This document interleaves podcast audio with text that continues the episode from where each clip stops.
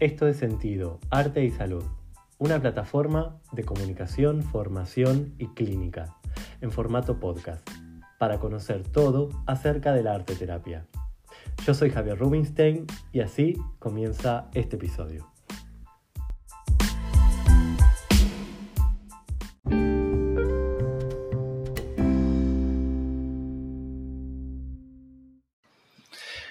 Hola, ¿cómo están? Mi nombre es Javier Rubinstein y voy a estar acompañándolos, acompañándolas en este hoy día de lluvia. Seguramente escucharán este episodio eh, con sol o nublados o con otro clima, pero en el momento que lo estoy grabando me gusta compartirles eh, cómo estoy aquí con, la lluvia cayendo, muy esperada en estas partes eh, donde vivimos, donde vivo, aquí en Barcelona y muy agradecida por la tierra, por, por este agua. Em, el día de hoy les vengo a traer un episodio que mm, forma parte de eh, la serie Básicos de la Arte Terapia. En este caso vamos a estar explorando el dibujo. Y empiezo con esta palabra dibujo porque sé que es la palabra que mm, todas las personas conocen, ¿no? Para referirse a, esta, forma de, de trazado Mm, pero van a ver que durante el episodio voy a estar hablando bastante con la palabra trazado y me gusta hacerlo antes de empezar para que podamos eh, acordar el significado de las palabras. Em, una gran amiga con la que he trabajado y con la que cada tanto también trabajamos, me ha, me ha enseñado mucho este, este punto que me parece muy importante y que favorece mucho también la comunicación, que es poder acordar qué significa la palabra que estamos usando en la conversación. ¿No? Y esto ayuda mucho a, poder ser más asertivos en la comunicación, porque si yo sé lo que significa para el otro dibujar y yo sé lo que significa para mí dibujar, lo podemos acordar, y si no es lo mismo, entonces nos podemos evitar estar hablando a veces durante muchas horas sobre algo sin, em, sin ponernos de acuerdo o no entendiéndonos. Entonces creo que esto es algo que, me han regalado esta amiga y que, mm, y que se los comparto hoy acá en el inicio de este episodio. Así que el día de hoy vamos a estar hablando de trazado, el cual incluye el dibujo y cómo, cómo, cómo comprendemos el, trazado, cómo lo comprendemos desde el proceso de la evolución del ser humano y cómo pasamos de esto a utilizarlo hoy en día dentro de espacios terapéuticos y educativos. Sí, así que va a ser un episodio en el que mm, voy a traerles algunos nombres también de personas que han estado explorando diferentes formas de, trabajar con, esta técnica, que incluye también la pintura. Ya lo, iremos viendo. Y, allí vamos, ¿les parece? Nos sumergimos hoy en el trazado. Bueno, y aquí sumergidos en, en el dibujo, en el trazado, y en toda acción que, responda a este ritual, ¿sí? Eh, no, empezamos a, conocer, a conocer esta, esta disciplina, esta técnica que muchas veces es completamente orgánica al ser humano. La necesidad de trazar. Como saben, soy un gran apasionado de, de ir hacia el origen de las cosas, ¿sí? En general. Me gusta mucho poder preguntarme cuál es el origen, ¿no? Y en el origen parece ser que Allí eh, yace oculto, yace eh, latente eh, la naturaleza de aquellas cosas que conocemos hoy y que ya han sido masticadas, han sido atravesadas por procesos culturales, sociales, em, y muchas veces nos conectamos con, la cáscara, ¿no? con, la piel de, una técnica. Pero de pronto si empezamos a indagar, si empezamos a ir si empezamos a buscar, y a veces, muchas veces estas claves de, la estructura, de la naturaleza de una disciplina, como es el dibujo, como es el trazado, esas claves están escondidas en las acciones que hacemos cuando dibujamos. ¿Sí? Y a esto le vamos a llamar el ritual del dibujo, ¿sí? Y para hacer una, pequeña, pequeño, acá voy a hacer un corte y les voy a leer la definición de qué es eh, un ritual, ¿sí? Vamos a entenderlo bien, porque tenemos, imagino que debemos tener muchísimas Em, definiciones para cada persona. ¿sí? Así que vamos a leerles la que, yo la, que a mí me gusta mucho tener en, en, en mente. ¿sí?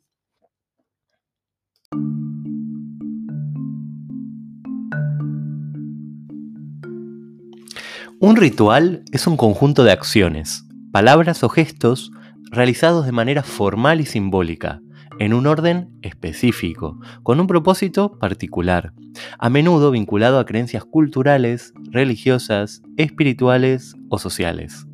Los rituales tienen un significado profundo y pueden servir para expresar, reforzar o celebrar ideas, valores, tradiciones o eventos importantes en la vida de una comunidad o individuo.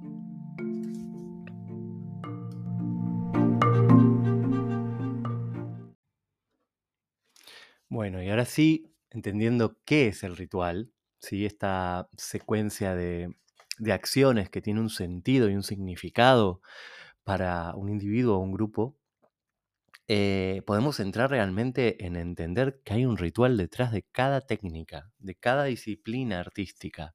Hay un proceso creativo. Y aquí es donde me, voy, a, me voy a parar y voy a observar, ¿sí? Eh, cómo es el ritual del dibujo. ¿Cómo es este ritual? No solo personal, de cómo yo me preparo para el dibujo, sino el ritual básico, el más esencial. Y cuando desnudo este ritual me encuentro con eh, tres aspectos muy, muy importantes. El soporte, ¿sí? que es donde voy a trazar, donde voy a dibujar. Eh, me encuentro con la herramienta con la que voy a trazar. Eh, y me encuentro también con el movimiento, que es aquella fuerza, ¿sí? Que mm, dirigida por una intención va a realizar un trazado, un dibujo. Y esto parece como muy técnico y nos preguntamos, no sé, yo me pregunto también si, estuviera, si me estuviera escuchando, eh, me preguntaría por qué vamos hacia, hacia esta forma de, mm, de verlo. Porque cuando podemos tocar lo esencial, ¿sí? Podemos entonces tener una libertad mucho mayor de acción. Cuando podemos entender cómo funciona algo, podemos utilizarlo en su totalidad. Y aquí es donde es muy importante desde este lugar pensar la técnica para un proceso terapéutico, ¿sí? Em, o para un proceso pedagógico, educativo, ¿sí? Eh, ¿Qué parte queremos utilizar de esa técnica? ¿Mm?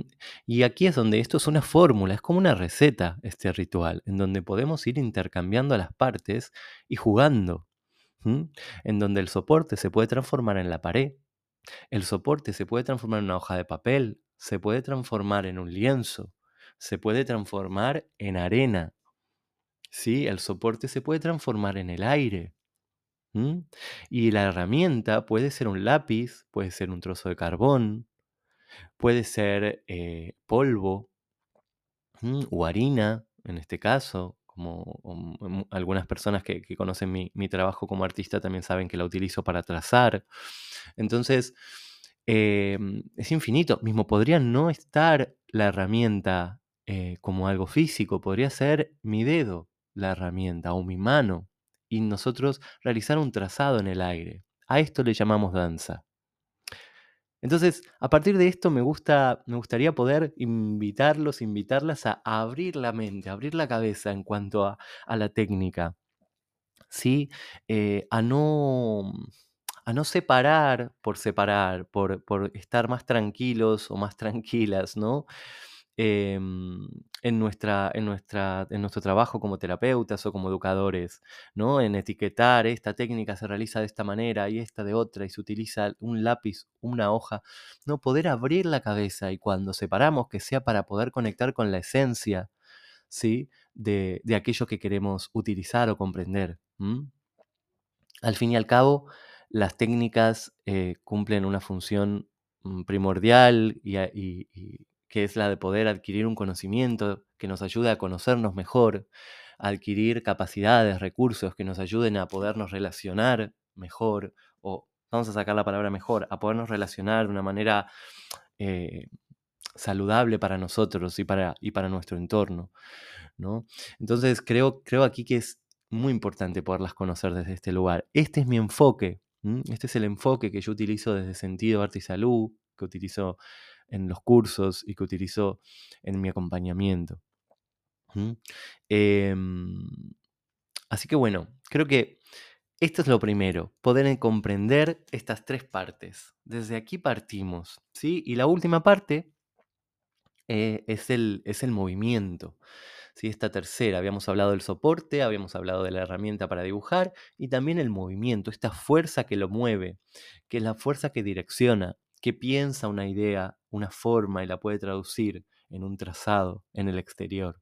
¿no? Todo este proceso realizamos en, en el proceso creativo. Y aquí es donde me parece súper interesante porque esta fuerza Puede ser una fuerza completamente eh, libre, puede ser una fuerza que responda a, nuestra, a nuestra, manera de, estar, a cómo nos sentimos en ese momento, a cómo estamos ese día. Y eso se puede ver traducido en un dibujo, en un trazado. ¿sí? Y también conectada a la respiración. Y aquí es donde yo utilizo mucho este ejercicio porque me parece muy importante poder conectar y no desconectar el cuerpo. A veces usamos mucho esta palabra. Cuando estoy haciendo arte, desconecto de todo. Digo, qué bien, qué bien que puedas relajarte, que puedas desconectar de aquellas cosas que te están eh, generando estrés o te están generando malestar. Pero, y si lo pensamos desde un lugar de cuando estoy en el proceso creativo, conecto con aspectos de mi cuerpo, sensaciones, eh, que me ayudan a estar más presente. No sé, lo dejo aquí para que lo podamos pensar. Eh, y, eso es un tema para, otro episodio. Pero bueno, más que nada en el sentido de que aquí podemos conectar con la respiración, por ejemplo. El dibujo puede partir de una copia, ¿sí? de un intento de simulación de la respiración. ¿no? Este puede ser un punto de partida para conectar con el dibujo con donde la inhalación puede ser una forma de trazado, de dibujo, y la exhalación puede ser otro. Y nosotros no tenemos solamente la inhalación y la exhalación como algo parejo, equilibrado y continuo. ¿no? Tenemos también respiraciones entrecortadas, tenemos momentos en los que nos quedamos sin respiración, ¿no? y toda esta respiración está conectada con nuestro sistema emocional. Entonces, eh, es muy interesante cómo podemos a través del trazado ¿no? Conectar con determinadas formas que tenemos en el día a día de respirar eh, y traerlas a la materia, traerlas a algo que podemos ver, ¿no? Eh, que podemos ver fuera, con lo que podemos dialogar, ¿sí? Ya sea en, la relación eh, del dibujo con uno mismo, una misma, o también con dentro de, de, lo que es un vínculo terapéutico, ¿no? Con un testigo. Em, así que bueno, creo que hasta aquí esta primera parte que me parece importante de poder observar el ritual, los aspectos que componen el ritual del trazado, del dibujo, y ahora vamos a, introducirnos un poco en qué está pasando, o, algunos autores, algunas ideas, para dejarlos así un poquito como con ganas de, entrar más en, la naturaleza del trazado.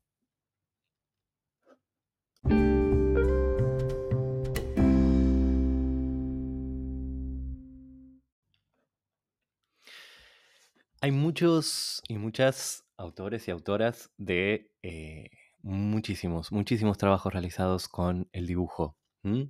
Em, y, aquí voy a nombrar algunos, algunas personas. Una de ellas es Galia Evenchus, que es eh, la persona con la que mm, conecté por primera vez hace muchos, muchos años con un libro eh, muy pequeño de ella, muy simple, donde desarrollaba sus propuestas eh, si no mal recuerdo, dentro del marco de una universidad, en donde le daba una de las, de las, materias de la, cátedra. Y, mm, y realmente les recomiendo mucho su mirada. Gaila Evenchus sigue explorando hasta el día de hoy lo que es la unión entre el movimiento, el cuerpo y el dibujo y el trazado eh, de una manera muy sensible. Creo que es em, es una de las personas así como desde mi parte con, a la que le tengo muchísimo respeto, a la que en algún momento yo he intentado sumarla también a, una de las formaciones de sentido y ella vive en México. Em, así que invitados e invitadas a, conectar con ella eh, con su material.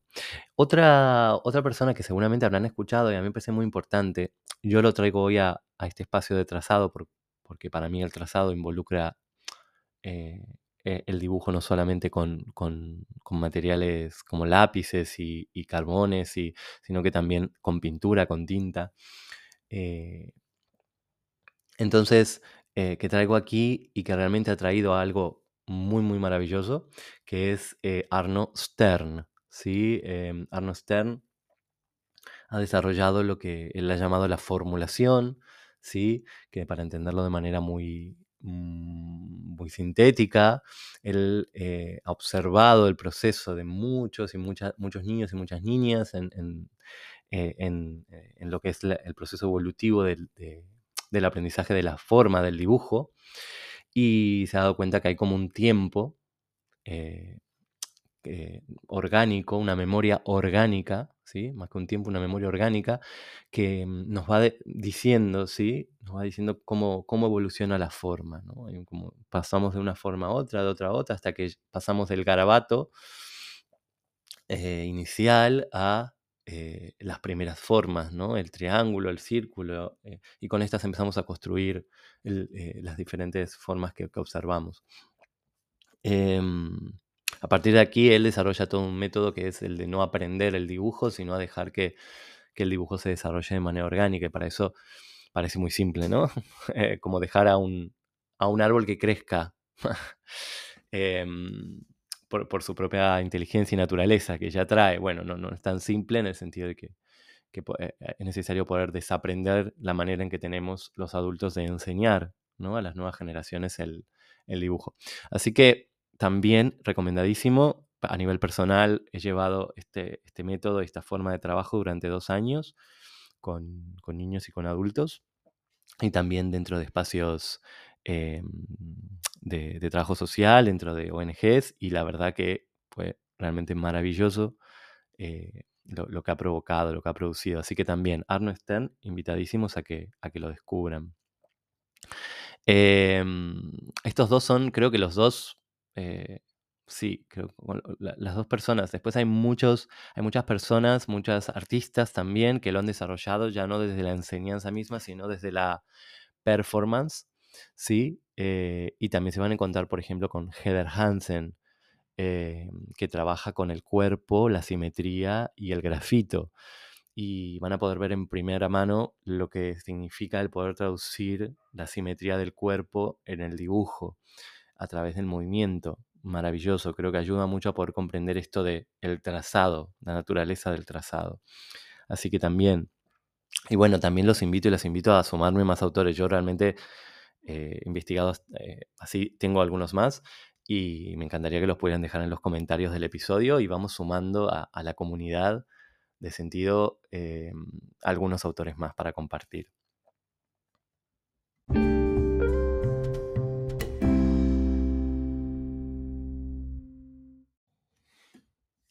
Bueno, y para finalizar este episodio, que es un episodio muy nutritivo, muy, muy, em, muy jugoso, porque es un tema muy jugoso y muy interesante, eh, eh, quedaría como para, hablar muchísimo y también para, para invitar, invitar a otras personas a este, a, este espacio. Em, me gustaría hablar un poquito de lo que es, eh, así muy, muy, como para dejarles algunas, algunas líneas y poder abrir este espacio de, bueno, ¿y qué pasa con el dibujo, no? Eh, esta plataforma es una plataforma de arte y salud. intento de poder eh, ver la manera en que podemos aplicar esto a diferentes colectivos con los que trabajamos, diferentes personas, y también a diferentes procesos de aprendizaje. ¿No? ¿Qué pasa con el dibujo? ¿Qué pasa con los modelos, con los programas de aprendizaje de, plástica en las, escuelas? ¿Qué pasa con, la utilización del dibujo dentro de espacios terapéuticos?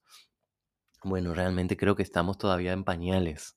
Eh, eso es mi, opinión completamente subjetiva em, de un poco del análisis de lo que, de lo que hoy utilizamos, tanto las personas que no se dedican especialmente que, al arte terapia, ¿sí? que utilizan los materiales em, en sus profesiones. Creo que estamos todavía en pañales, que no nos animamos ¿sí? a utilizar el, el, potencial que tiene el, el trazado dentro de un espacio, por ejemplo, terapéutico, de proceso terapéutico, porque realmente no lo hemos explorado a nivel personal, porque nos hemos quedado con lo aprendido, que es eh, la hoja y el papel. Y sí es verdad que en muchos espacios de psicoterapia nos vamos a encontrar que está esta posibilidad y ayuda muchísimo, ¿no? Porque le propone, le propone al paciente, ¿sí? Le, dispensa como esta, esta posibilidad de, poder entrar en su mundo simbólico a través del dibujo. Y no solo eso, que trae esta herramienta que nosotros tenemos en, en, arteterapia, que tiene que ver con poder dialogar con, ese, eh, con aquello que está dentro de, nuestra mente, fuera. Em, entonces sí que allí trae mucho.